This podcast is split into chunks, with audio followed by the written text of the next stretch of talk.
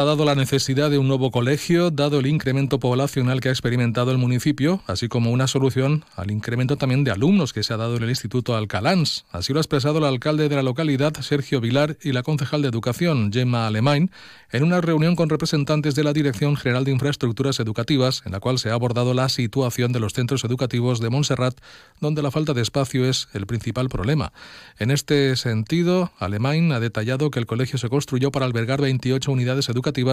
y actualmente ya cuenta con 31. Por ello consideran que debe estudiarse una alternativa que no sean los barracones que ya soportó el municipio durante siete años. En cuanto al Instituto Alcalans, la concejal alerta que desde que se amplió en el curso 2020-2021, el número de alumnos se ha incrementado en 200, por lo que los problemas de saturación son ya evidentes. L'escola es va fer per tindre 28 unitats i ja estem donant servici a 31 unitats, utilitzant espais que haurien d'estar destinats a altres activitats educatives. I degut al creixement poblacional que estem experimentant en un període de temps no molt llarg, tindrem un problema important de capacitat a l'escola que tenim, per el que volem que es plantegi una segona escola. El problema de l'IES és que des de que es va fer l'ampliació en el curs 2020-2021 ha crescut en 200 alumnes i també està sobresaturat